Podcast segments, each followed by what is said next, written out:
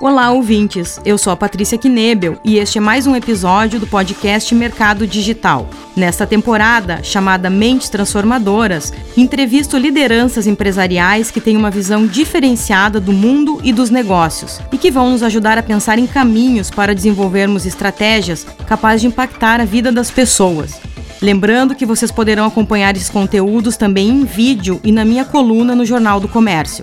Quem acompanha as publicações diárias do blog Mercado Digital e a coluna impressa às quintas-feiras no Jornal do Comércio está sempre informado sobre os ecossistemas de inovação, as tendências globais para os negócios e as tecnologias que são os pilares da transformação digital.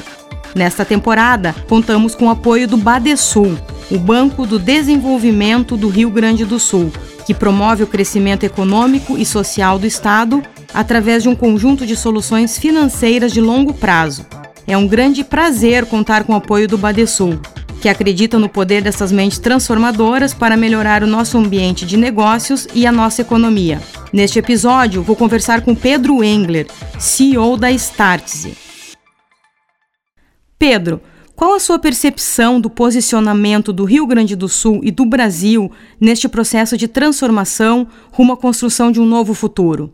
Eu tenho muita preocupação sobre esse nosso posicionamento, porque hoje, hoje o mundo ele é muito sem fronteiras, né? Se a gente pegar o nosso telefone celular, a gente for ver o que tem de soluções ali, são soluções que estão impactando a nossa vida de maneira muito forte, que quebraram alguma indústria ou prejudicaram fortemente uma indústria. Ou seja, a grande maioria daquelas soluções não são nossas, são de fora. E hoje praticamente não tem nada feito pelo Brasil que está no mundo, né? tirando raras exceções. A gente está fazendo esse caminho inverso, está criando soluções aqui que está exportando para o mundo. E quando a gente olha isso numa perspectiva, a gente fica bastante preocupado. Então, um dos papéis que a Startse ela ocupa é tentar despertar as pessoas para o que está acontecendo e capacitar as pessoas a jogarem esse, esse, novo jogo, né? jogarem nessa nova regra. A gente vê no Brasil que as pessoas estão atentas a isso, se despertaram a isso, mas as condições dadas elas são ainda muito desiguais frente a outros países. Né? Então, o nosso nível de educação é muito baixo, a forma milhares de pessoas para para trabalhos que não existem mais. Contrapartida, a gente tem hoje 3 milhões de empregados e tem uma quantidade enorme de vagas abertas que não conseguem ser preenchidas porque não tem gente formada para isso. A gente já tem uma mentalidade talvez mais conservadora em relação à tomada de risco. A gente ainda acha que o mercado vai ser como sempre foi e talvez a gente, enfim, são coisas importantes. Apesar de que a gente vê iniciativas de empresas querendo mudar, de investimentos entrando aqui, de novas formas de educação de governo tentando abrir ou flexibilizar, ou reguladores tentando flexibilizar o mercado. Quando a gente traz para o gaúcho, que é onde eu, de onde eu venho, eu tenho uma preocupação adicional que é o conservadorismo do gaúcho e a falta de capacidade de convergir, de encontrar pontos comuns, de abrir mão da sua verdade exclusiva, de ser, é só do jeito que eu quero para tentar compor. Não. Quem sabe então eu abro mão um pouco do que eu quero, porque assim eu vou mais forte, porque eu vou trazer mais pessoas para o meu lado. Então, o gaúcho ainda acha que brigar é bom e nesse, nesse mundo, para sobreviver, tu tem que compor. Né? Então, tu tem que compor, abrir mão e juntos somos mais fortes do que separados. Bom, estamos aqui falando sobre a necessidade de um novo mindset para a mudança. Como que a gente pode fazer para essa visão mais inovadora e ágil das novas gerações transborde para o resto do mercado mais tradicional? Eu acho que tem caminhos próximos de nós, a gente não precisa esperar né, todo o mercado mudar e às vezes a gente coloca a culpa sempre em terceiros e acaba que quando eu coloco culpa em terceiros eu não sou capaz de mudar, porque se a culpa é do cara, não tem o que eu fazer. Então a gente vê muita iniciativa acontecendo, a gente vê coisas boas surgindo, talvez numa intensidade ainda pequena, mas muito maior do que era, então quando a gente vê, vê o crescimento disso a gente fica com esperança, mas eu acho que a gente tem que conseguir espalhar o máximo possível, que é um pouco do trabalho que vocês fazem, espalhar, conscientizar e aquelas pessoas que estão conseguindo fazer fazer, tem que dar a pista máxima para ele, porque quando a gente tem uma consciência mais ampla e casos surgindo com mais sucesso, tu cria mais estímulo para o mercado acontecer. Então eu acho que não adianta botar a culpa em terceiros, a gente, o que eu posso fazer hoje para eu mudar? Quais são os experimentos que eu fiz? Quais são os testes que eu construí? Quais são as hipóteses que eu tentei validar? De que forma eu consegui flexibilizar mais a minha empresa? De que forma eu tentei tornar um ambiente um pouco mais colaborativo? De que forma eu derrubei as barreiras hierárquicas? De que forma eu estou aprendendo constantemente um pouquinho todos os dias. Tem muito que a gente pode fazer antes de botar a culpa nos terceiros. Pedro, o que a gente precisa transformar do modelo educacional de hoje para que se consiga formar o profissional do futuro que as empresas estão demandando? É, a educação, especialmente a educação numa parte mais de formação profissional, eu acho que é um caos, caos. Não tem mais no passado. Acho que são três coisas mudaram de uma forma muito intensa, né? A forma como a gente aprende, a forma como a gente investe e a forma como a gente faz gestão. Todas as três formas, todas as técnicas dessas três formas foram cunhadas há 20, 30, 50 anos atrás, no mercado que era, que era previsível, que era pouco dinâmico, que era estável, que o cliente não tinha poder e a concorrência era definida. Então a gente criou a forma de investir, a gente criou a forma de aprender, a gente criou a forma de gerir. Hoje, se olhar o mercado, é completamente diferente. Ele é rápido e certo, dinâmico. O cliente tem muito poder e a concorrência vem de todos os lados. E a gente segue com as mesmas técnicas ou teses de investir, de aprender. De... Então, a gente tem que quebrar aquele modelo do passado e reconstruir, porque se o cenário mudou, eu tenho que me adequar a esse novo cenário. Então, quando a gente fala de educação, como é que eu vou formar uma pessoa num conteúdo programático que foi definido há 10 anos atrás e que eu vou ter que percorrer ele nos próximos 5 anos? Então, olha quanta coisa mudou nos últimos 5 anos e a gente segue querendo ensinar as mesmas coisas. Então, na educação, obviamente, tem uma formação básica que, que, é, que, é, que, vai ser comum a todos, mas a gente tem que entender como é que a gente se atualiza hoje com o que tem de mais atual hoje. Né? Eu não posso buscar uma teoria do passado e querer executar no presente. Então, o lead time, a gente fala assim, o tempo onde as empresas, né, a gente entendia as práticas, teorizava aquelas práticas e replicava aquelas práticas. Isso, quando, no mercado mais, mais lento, tu tem tempo para fazer isso. Hoje, quanto mais rápido eu trouxer a análise sobre a prática vencedora, conseguir teorizar aquilo e colocar aquilo em prática e distribuir, mais eficiente eu estou sendo na minha distribuição do meu conteúdo. Então, se eu puder aprender hoje o que está acontecendo hoje na empresa mais legal do mundo de aquisição de cliente, de growth hacking, de AI, etc., e conseguir replicar isso amanhã, eu estou up to date. Se eu tiver que fazer um estudo de 10, 15, 20 anos, possivelmente eu não estou mais. Então, o quão próximos os nossos professores estão no mercado, o quão conectados eles estão com a realidade. Não adianta, de novo, a gente forma dezenas de milhares de pessoas para um trabalho que não existe mais. E a gente segue fazendo isso. Daí a gente reclama, pô, mas não tem mercado de trabalho. Não, tem mercado de trabalho. Porque tem milhares de vagas abertas hoje não são preenchidas. Porque a gente está formando profissionais do passado. Então hoje, só que isso não é mais um problema do jovem universitário. É um problema de todo mundo, porque quem não se atualiza utiliza hoje constantemente, constantemente, está obsoleto. Seja a empresa, seja a pessoa. Quem não entender quais são as tecnologias que impactam o meu negócio, quais são os novos modelos de negócio que surgem e qual é a nova forma de gestão, todos os dias um pouquinho, toda semana um pouquinho, tá ficando obsoleto, tá ficando para trás. Porque essas coisas evoluem de uma forma muito rápida. A gente fala que tem o flywheel, né, que é aquela roda que começa girando devagar e gira cada vez mais rápido. Então, o que, é isso? Novas tecnologias surgem, criam novos modelos de negócio que, por sua vez, exigem uma nova forma de gestão, que, por sua vez, criam novas tecnologias que, então, essa roda gira cada vez mais rápido. Por isso que o mundo é cada vez mais dinâmico. E quem não entender que tem que evoluir nisso constantemente, está ficando para trás. A pergunta do futuro ou do presente, na minha visão, é não é onde você estudou, é como é que você se desenvolve. Engler, a gente tem percebido que muitas empresas não estão mais nem solicitando currículo no momento de contratar um profissional. A, lógica é de que não é mais importante onde a pessoa estudou, onde ela se formou, se ela tem um pós-graduação, um MBA, e sim quais são os atributos dela que são capazes de ajudar e apoiar a empresa. Como que fica o sistema tradicional de ensino nesse novo cenário? Eu acho que os modelos eles se forçam, o mercado ele, ele impera, né? Então, por que a empresa não exige mais o currículo? Porque aquele currículo não está dizendo mais que aquele cara vai atender o que ela está buscando. Então, quando a gente olha para isso, a gente tem que ficar atento a esses movimentos, saber, tá bom, onde é que está o problema? Por exemplo, hoje a gente está na Tecnopuc. Tecnopuc é um lugar fantástico que está conectando startups, conectando empresas de tecnologia para justamente trazer para a universidade esse conhecimento. Isso é fantástico. Em contrapartida, uma universidade que continua fazendo o que ela fez da mesma forma, é aquele cara está obsoleto. Então, as empresas de educação elas vão ter que entender que a dinâmica de aprendizado mudou e que elas precisam se conectar o máximo possível com a realidade, trazer de preferência esse campus de desenvolvimento para dentro delas, para que de fato a academia sirva num processo científico que, é, interessa para os mercados. Por que, que o Vale é tão forte? Porque ele tem conhecimento, porque ele tem capital e porque ele tem rebeldia. O conhecimento está ancorado em, em Harvard e Stanford e mais naqueles milhares de caras que ficam criando coisas todos os dias. Então, a Starts tem 13 mil startups na sua base. Quando é um P&D fantástico, são 13 mil empresas ou pessoas fazendo experimentos todos os dias de alguma nova forma de conseguir o que ela está buscando, de testar novos mercados, de testar novas práticas, de testar novas tecnologias. A gente tem que estar atento a isso para buscar esse conhecimento e trazer, incorporar isso para poder distribuir nos nossos negócios ou eventualmente a gente se qualificar mais. E as universidades que não conseguirem enxergar isso, fatalmente vão estar ensinando pessoas coisas que não têm mais nenhum sentido. Hoje todas as indústrias estão se transformando de forma avassaladora, né? Construção civil, saúde, alimentação, mas são tantos desafios para as empresas mais tradicionais que muitas quase que paralisam. Como que se faz essa transição dos modelos de negócio de uma forma mais cadenciada, sem essa lógica de tudo que existe precisa ser destruído para construirmos o novo?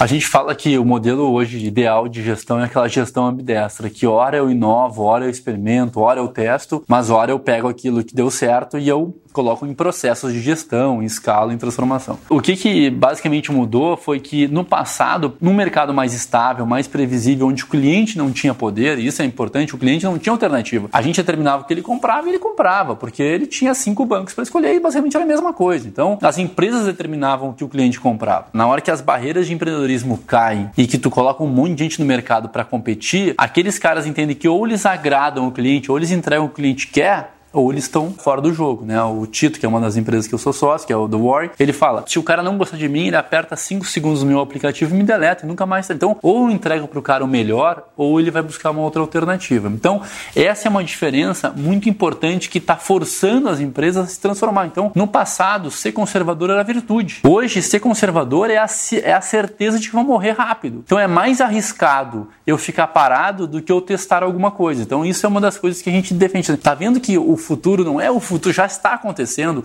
a mudança já chegou, a competição já chegou, o cliente já tem o poder, o cliente já está acostumado a querer, ele está tendo experiências fantásticas em Google, em Apple, em Facebook, ele quer ter a mesma experiência no segmento, eu não quero mais assinar calhamaços de papel, ter que ir no cartório, não, eu quero uma experiência simples, leve, fácil, agradável. Então, o cliente vem com essa exigência, entendendo que marcas pequenas eventualmente entendem mais a dor dele do que grandes marcas. Ele está disposto a experimentar. Então, as empresas que não entenderem que elas têm que mudar essa ótica, dizer, não, agora eu tenho que entender o cliente e eu tenho que conseguir estar perto dele, entregando coisas que agradam a ele. Só que como eu não tenho mais um cenário tão previsível como eu tinha no passado, eu não consigo mais fazer um business plan, porque um business plan ele parte do princípio de um cenário. Então, um business plan de 5 anos eu tenho que definir um cenário de 5 anos. Quem é que é capaz de definir um cenário de 5 anos? É impossível. É certo que vai estar errado. Olha 5 anos para trás e olha que mudou, não tem como a gente acertar mais. Então, a prática que surgiu ou que ocupa o espaço do business plan são experiências curtas, rápidas e intensas. E se eu estou fazendo uma experiência, experiência quer dizer eu nunca fiz isso, estou fazendo um novo teste. Eu tenho que entender que eu posso estar errado.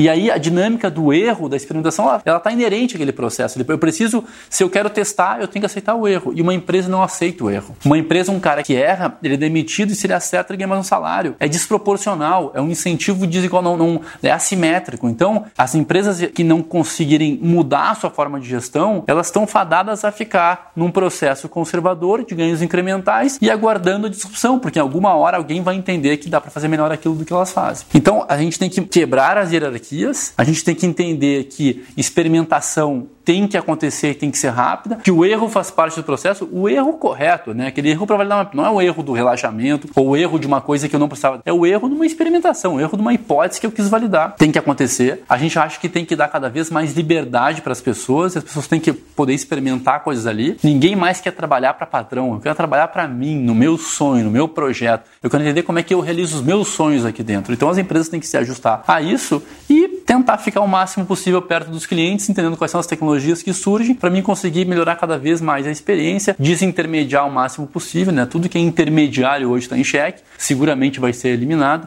Tudo aquilo que pode ser facilmente replicado vai ser eliminado. E quem não entender isso está tomando um risco absurdo de ficar obsoleto cada vez mais rápido. Né? Engler, a gente vê um movimento muito forte das empresas mais tradicionais trazendo as startups para dentro de casa, né, para dentro da sua operação e trabalhando junto nessa transformação. É, na sua opinião, qual é o nível de maturidade com que essas parcerias estão acontecendo hoje no Brasil? Eu acho que o que aconteceu nos últimos três anos foi que existe hoje uma consciência coletiva de que a gente tem que fazer alguma coisa diferente, mas não existe muita consciência sobre o que a gente tem que fazer. A, a grande maioria dos movimentos que eu vejo acontecendo no mercado são de pessoas que estão só estão cumprindo uma obrigação de tentar, ah, estou fazendo alguma coisa. Então o cara vai lá na Tok Stock, compra uma um balanço, compra coisas coloridas, libera legs free lá, campanhas agora pode vir de bermuda e estamos inovando. Na verdade, não é nada, não tem, talvez isso seja uma partezinha do processo, mas se a gente não entender entender que primeiro a gente tem que ampliar o conhecimento das pessoas em relação às práticas que existem hoje. Depois a gente tem que conseguir mexer na cultura da empresa, entender que propósito está acima de core business, entender que a hierarquia tem que ser quebrada porque eu preciso que pessoas com diferentes experiências discutam para criar as coisas. Entender que eu tenho que colocar o cliente em primeiro lugar, porque se eu não colocar, alguém vai colocar e vai tomar aquele mercado. Entender que experimentação é melhor. Se eu não conseguir fazer com que isso de fato aconteça, não é na Talkstock que eu vou comprar minha, que eu vou me tornar inovador ou minha, a minha empresa digitalmente conectada. Eu tenho que entender esses conceitos, entender que eu tenho que aprender constantemente, entender que eu tenho que estar conectado com o que está acontecendo para me poder replicar hoje. Entender que eu, não consigo mais fazer tudo sozinho, eu tenho que me abrir para o mercado. Então, antes eu tinha os meus P&Ds lá dentro da minha empresa, agora eu tenho que ter o meu P&D, mas tem coisas que eu tenho que terceirizar. Então, qual é a lógica de corporate venture? Qual é o meu objetivo? Eu quero mudar o que, em quanto tempo e com, com que intensidade de dinheiro. Então, existem práticas, ou metodologias que te ajudam a pelo menos entender qual é a melhor forma de fazer ou buscar inovação, ou buscar essa. Eu acho que inovação é, uma, é, uma, é quase que evoluir, entendeu? Como é que eu evoluo constantemente? Eu acho que é uma coisa que está dentro da gestão principal das empresas e não como uma coisa que está fora ou pode ser tratada pontualmente. E quando a gente pensa na questão do empreendedorismo, dessa necessidade de o Brasil incentivar a formação de startups de alto impacto, qual que deve ser o papel do governo nesse processo? Eu acho que o governo tem o principal papel de não atrapalhar ou atrapalhar o mínimo possível, né? Mas certamente a agenda é tão complicada lá que esperar que eles vão, né, que eles olhem para o empreendedorismo é uma, eu acho que é um pouco de esperança demais. Só que quando a gente olha, tem muita gente fazendo coisa muito boa com a condição que está dada. Então é possível fazer, é possível criar, é possível criar empresas bilionárias dentro desse mercado. Porque se alguém conseguiu, por que eu não vou conseguir? Então acho que nosso principal papel aqui é parar de botar culpa em terceiros, olhar para as oportunidades que estão na nossa frente dentro de casa, com coisas já prontas e empreender. O Brasil tem milhares de problemas, né? Isso é bom para quem quer empreender. Quanto mais problema, mais oportunidade. Com mais oportunidade, mais eu posso criar. Então acho que a condição está dada, ela vai, o governo ele, ele acompanha, mas a lei ela, ela primeiro tu transforma, depois tu ajusta a lei. Então, processos naturais, a gente vê uma demonstração de mudança, mas eu acho que tem muito para fazer antes de botar culpa em terceiros. Engler, você é um empreendedor nato, muito admirado pelas novas gerações, por tudo de bacana que já construiu no mercado. Quando você olha para todas as oportunidades que ainda tem pela frente, o que, que te angustia? O que, que você percebe que precisa mudar para que os resultados de inovação sejam mais efetivos no Brasil? Eu acho que ainda falta ah, quanto mais gente preparada, melhor. Mas eu vejo assim, quando começam a empreender, começam a interagir, eu vejo que tem duas coisas que as pessoas fazem de errado. Ou fazem, talvez não seja mais certo, era certo, talvez não seja mais tão certo. Primeiro, as pessoas envolvem muito pouco os seus pares, os colaboradores, o seu time. Eu entendo que hoje a gente tem que construir negócios com as pessoas. E tem que ser com as pessoas de verdade. As pessoas têm que poder virar sócia, participar do resultado, dividir bônus, tem que ser transparente. Existe uma cultura de não posso falar o número, não posso falar quanto é que eu faço faturo, quanto é que eu ganho. Mas como? Se o cara tá jogando no teu time, ele tem que saber o que está acontecendo. Só assim ele vai poder jogar de uma forma mais livre. Então, o modelo de gestão tradicional que a gente tem é planejamento, comando e controle. Poucos planejam, dão os comandos e controlam as pessoas. Controlar é muito caro. Normalmente, quanto mais o cara sobe na hierarquia da empresa, mais ele controla. Mas ele, ele subiu porque ele tinha alguma coisa bacana, porque ele estava fazendo alguma coisa legal. E ele passa a deixar de fazer aquela coisa legal porque ele tem que controlar. E cada vez ele controla mais. Se controlar, tu inibe, tira força, tira poder, tira ímpeto das pessoas. Então, a gente tem que conseguir trazer as pessoas para perto, alinhar as pessoas com aquele nosso projeto, com aquele nosso sonho, com aquele, os nossos riscos e dizer que vamos empreender junto. Então, isso é uma coisa que eu vejo que acontece muito pouco e a gente perde muita potência por não fazer isso. Porque, de novo, eu perco a potência do que eu posso fazer porque eu estou gastando tempo controlando e do que as pessoas podem fazer porque elas estão sendo controladas e tem que percorrer aquela, aquele caminho que eu tracei. A segunda coisa que eu vejo que a gente erra muito é a gente quer resolver problemas na hora errada.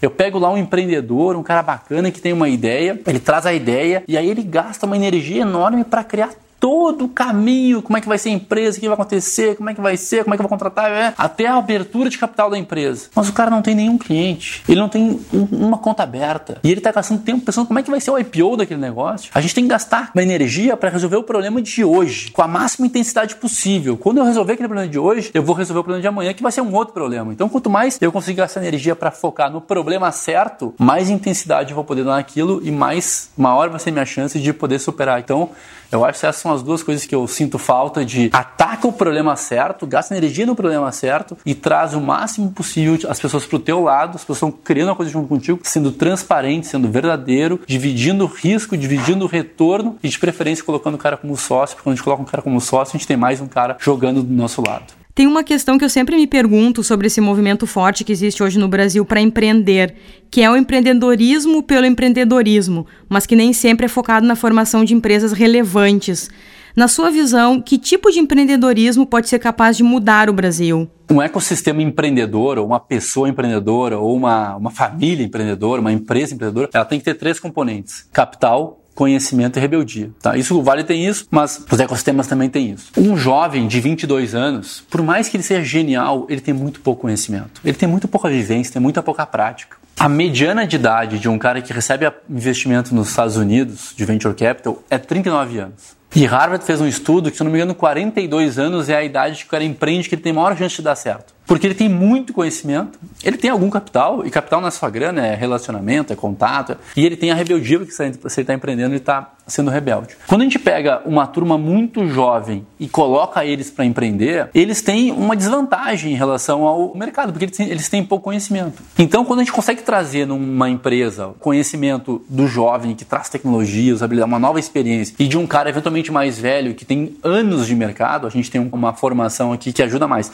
Por isso que aquela gente fala que a diversidade ela é boa. Não é a diversidade só de gênero, de sexo, de religião. É a diversidade de entender que experiências diferentes têm que ser somadas para fazer o negócio dar certo. Então, empresas, por exemplo, que tem o diretor lá que trabalha a portas fechadas, ele decide e não ouve ninguém, tá perdendo a oportunidade de, de aprender, aprender bastante. Só que aí, por sua, como o jovem aqui ele não consegue encontrar um ambiente que permita com que ele faça essas coisas, ele fala, então eu vou empreender, eu vou tocar a minha vida do jeito que eu quero. E isso necessariamente não é bom. Então eu acho que se as empresas fossem mais abertas e pudessem receber esses esses jovens com essa impetude, essa vontade de quebrar, essa, esses novos conhecimentos e desse pista para eles, somado à, empresa que tem um super conhecimento, capital, acesso, talvez a gente tivesse um ambiente um pouco mais forte ou preparado para isso. E é óbvio que tem jovens que empreendem dão certo, mas eles são, não são a regra, eles são a exceção. Então, pegar um Zuckerberg, ele é a exceção, não é a regra. A regra são pessoas mais velhas, entre 35 e 40 anos, que empreendem e conseguem então ter sucesso no seu negócio. Engler, bom, a gente está chegando no final e eu queria que você deixasse uma mensagem para quem está querendo transformar, seja as empresas, os empreendedores. O que, que você diria para essas pessoas?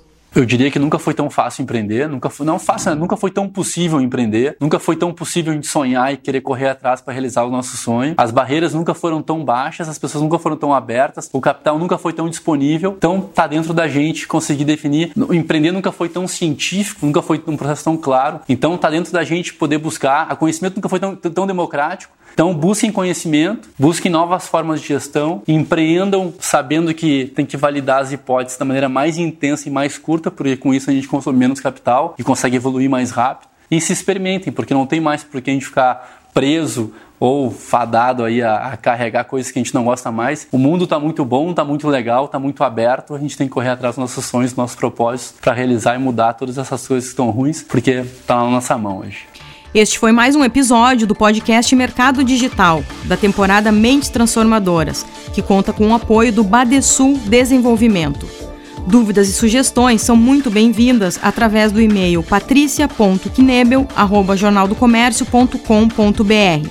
Lembrando que todas as novidades que impactam o comportamento dos consumidores e o futuro das empresas e das cidades estão no blog na coluna Mercado Digital em jornaldocomércio.com/barra mercado digital. Até o próximo episódio. Este podcast é produzido pelo Jornal do Comércio em parceria com o América Podcast. Acompanhe nossos outros programas em jornaldocomércio.com/podcasts.